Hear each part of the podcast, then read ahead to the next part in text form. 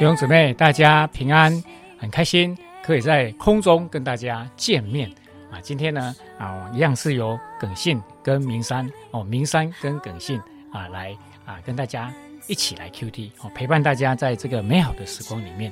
就在刚刚这个非常非常优美的诗歌里面，我们一起要进入神的同在。好，那请大家呢现在就可以翻开箴言第十一章，箴言第十一章。那我们今天呢，Q T 只有一节经文，哇，这个是非常宝贵的。我们把它浓缩再浓缩啊，就一整章当中呢，我们就用一节来 Q T，代表这一节是非常非常重要的。我们来读第二节，好，请大家我们一起来看哈，可以其实可以跟着我一起来读这一段，呃，一起来念这一段经文，箴言十一章的第二节：骄傲来，羞耻也来；谦逊人却有智慧。好，我们再读一次哈。骄傲来，羞耻也来；谦逊人却有智慧。好，我们就把时间交给明山。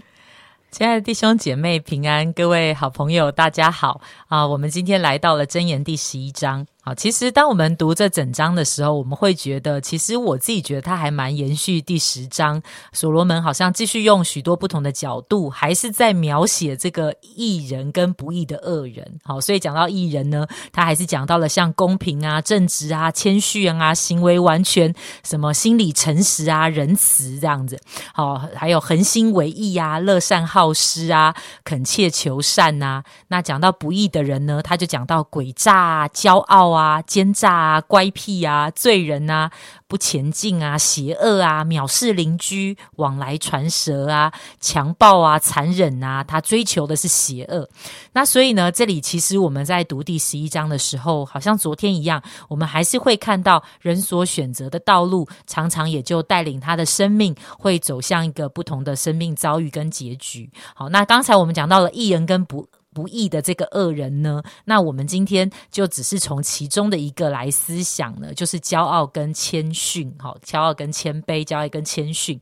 那其实这个主题呢，在箴言里面呢，也是蛮常会谈到的。好，那耿信哥，哎，你觉得你自己是个骄傲还是一个谦卑的人呢？其实这个问题有点敏感呐。哎，但是呢，圣经刚说谦逊人却有智慧，我是觉得我蛮有智慧的啦，所以应该我是谦卑的人。好，那我觉得我也蛮同意。耿信哥是蛮有智慧的，不敢当，不敢当。对，好。那我想呢，当我想我们都曾经一定有碰过一些我们觉得哎呦蛮骄傲的人哈，我们应该也跟一些有谦虚的人、谦卑的人相处过。其实我们蛮容易可以感受到跟他们在一起的相处，应该差异是蛮大的哈。那我想呢，如果我们跟一些骄傲的人好来相处的话，我想我们都会有一些很不舒服的这个经验。这样好，那刚才耿信哥帮我们读到的这个十一章第二。节他就说：“骄傲来，羞耻也来；谦逊人却有智慧。”好，我想呢，呃，我就想要想到一个，跟大家先分享一个故事。好，就是呢，呃，我们应该都听过非常有名的一个古希腊的哲学家苏格拉底。哈，那有一天呢，他就跟他的弟子呢就在一起。那他当中呢有一个弟子呢，他的学生呢是非常的富有，所以呢，他就当着苏格拉底呢跟其他的这些呃一起的这些学生啊，苏格拉底的门徒，他就不。不断的在吹嘘跟炫耀呢，他在雅典的附近呢，他们家呢有一个非常大的田地啊，然后有非常大的房子啊这些的。那苏格拉底呢没有说什么，那他就拿出了一张地图，他就对他说：“哎，你可以指得出来这个亚细亚在这个地图上的哪里吗？”好，那这个学生呢就指着地图上，非常得意的说：“哎呀，这一大片都是哦，看起来这个知识也还蛮不错的。”这样好，那苏格拉底又接着问：“那希腊在哪里呢？”哦哦。哇，希腊呢？哇，就在这个地图上呢，就是小小的一块，跟刚才的一大片亚细亚相比，就小了很多。那苏格拉底又继续问说：“那雅典在哪呢？”哇，这个学生呢，好不容易找了很久哈，他终于找到了一个小点哦，这个雅典在这里。最后，苏格拉底就看着他，问他说：“现在你可以指给我看，你们家那个很大的那块田地跟那个大房子在哪里呢？”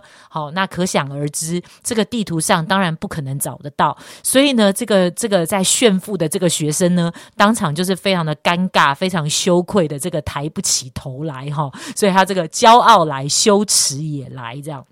好，那所以呢，其实当我们谈到一个骄傲的人的时候，其实有时候我们就会觉得说，哦，他很像一个孔雀，对不对？好，或是有时候我们会说，他好像随时呢会自己准备一盏这个 spotlight，一个聚光灯就打在自己的身上。好，或是有人想到骄傲，可能会觉得这一个人呢，好像是一个气球，不断的吹，不断的吹，不断的在吹，这样子一个吹的一个很大的气球，自我膨胀。好，或是呢，我们其实可以想象，骄傲的人在圣经。当中同样的这个字呢，有时候它很像在形容那个呃，当黑门山的那个雪融下来的时候，那个河水暴涨，好，那就淹没了两岸的那个河岸的那个情况。所以呢，当你想象一个骄傲的人，他好像一个河水暴涨，然后淹起来的时候，诶，我们真的蛮能够体会到，好像一个骄傲的人，常常呢，他就会觉得他里面的想法啊，他的情绪、他的感受、他的见解呢，好，都比其他人高明，所以很容易呢。它里面的东西就会不断的满溢出来，然后呢，他也不在乎别人的一个界限，好，甚至呢就会觉得要盖过别人，或是加在别人的身上，而会造成别人生命当中的一些的伤害。这样，好，所以呢，也许大家也记得我们在箴言第六章其实提过，他就讲到说，耶和华所恨恶的有六样，好，连他心所憎恶的共有七样。好，第一个讲到的就是高傲的眼，好，就是骄傲。好，所以哇，原来这件事情。骄傲的这件事情呢，居然排名第一，是神所最厌恶的一件事情。但是呢，哦，那在在箴言里面，其实他也不止一次的告诉我们，讲到人心里面的骄傲呢，会带来生命当中的败坏。好，但是呢，其实当我们来面对自己的生命跟醒察的时候，其实很多的时候，我们就会发现，在我们的里面，好像我们只要有一点点什么，我们觉得我们有一点点的功劳，或是我们有一点点，我们觉得跟别人比起来。还不错，好，很多的时候，我们的人就会不知不觉的，里面那个气球就吹了起来，这样下巴就抬了起来，这样。那有一个牧者就说，一个骄傲的人，好，他常常很自以为是、自以为意，这不只是一个生命品格的状态，其实这是灵性的问题。所以，如果你听到有一个人说：“哦，我只有要对着神呢，我是谦卑顺服神的。”但是呢，没有人可以来告诉我要怎么做。好，我是没有要听任何人的意见的。我只有要谦卑顺服神。好，我记得以前宋长老上也有提到类似这样啊。我想，当一个人这样想讲的时候呢，其实我们很难想象他的生命是真的可以降服在神的面前。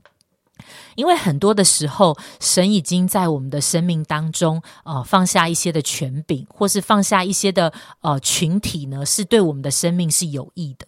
如果我们都觉得哇，我们自己高人一等，是没有人我是可以服得了他，或是需要降低自己，那其实讲的极端一点，一个骄傲的人，他其实会很容易轻看十字架的救恩。好，就好像我们知道哥林多前书，其实世界上的人想到十字架的道理，都觉得是愚。拙的，好不符合世界上的人的一个期待，好，所以呢，一个骄傲的人，其实呢，要么就是他觉得十字架的道理很愚拙，他会轻看十字架；要不然就是他会觉得他所有的、他所做的、他所示的，好，应该足以配上上帝的恩典。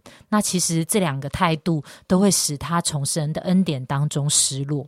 因为神的恩典、神的救恩，就是赏赐给那个心里自己觉得贫穷不足的那个谦卑呃，愿意伏在神的面前转向神的人，我们才可以领受真的耶稣他为我们钉在十字架这样的救恩，挽回我们的生命。好，所以呢，今天早晨呢，啊，我们就一次再一次的一起来到神的面前，在我们的生命当中，有没有什么是我们觉得很夸耀的？是甚至有的时候可能会影响我们对很多事情的想法，我们怎么看人，我们怎么判断，甚至成为我们跟神当中的一个拦阻。而我们身旁有没有一些的弟兄姐妹，真的他有一个谦卑的生命？很多的时候，当我们来靠近他的时候，其实反而他们所分。分享出来的话，带着神的智慧，使我们的生命会得着一些的益处。今天早晨，我们可以来到神的面前，有一些的思想跟祷告。嗯，谢谢明山的分享哦，真的是很好的提醒哦。原来谦卑骄傲这种事情是属于灵性方面的，我们不可能说啊，我对上帝好谦卑啊，然后对人呢啊，我却很骄傲，我这样是不太可能的。也其实它是一个很一致性的，就是反映出。我们啊灵性上的啊一个光景。那刚刚我听到一个觉得是很棒的一个一个比喻吧，或者说一个一个啊形容，也就是呢，诶，我们要打灯在别人身上，不要打灯在自己身上。所以谦虚的人呢，啊，谦卑的人，他会把灯打在别人的身上，啊，多一点看到别人的长处啦，鼓励赞美别人呐，哎，那骄傲的人就会把灯往自己身上打嘛，哈，啊，让自己很炫这样子哈，然后自己。高抬那个拉抬到自己拉抬自己的一些啊一些名声等等的哦，这个就是骄傲的表现。我说用打灯这样的形容，实在是太有创意了，太有智慧了。这样哦，我现在就是把灯打在明山的身上哦啊，我真是一个谦卑的人。好，那我们一起来祷告吧。所以说，我们要谢谢你今天透过这段经文跟我们很深的提醒。真的有时候我们不知不觉，我们就会骄傲起来。有一点点表现啊，有一点点的啊啊，一个感觉自己啊做的不错啊，我们的尾巴就翘了起来。主啊，求你帮助我们，时时差派圣灵来提醒我们，好让我们知道自己的光景，好让我们的灵命真的时时的都是向你谦卑的，向人我们也是谦卑的，好让我们成为一个啊人们跟我们在一起会很舒服的人，因为啊我们不会高抬自己。我们愿意成全别人，愿上帝听我们的祷告，也看顾似乎每位弟兄姊妹今天啊一整天的脚步。我们这样祷告是奉耶稣基督的名，阿门。让我能走在你的指引里，如同耶稣的生命。帮助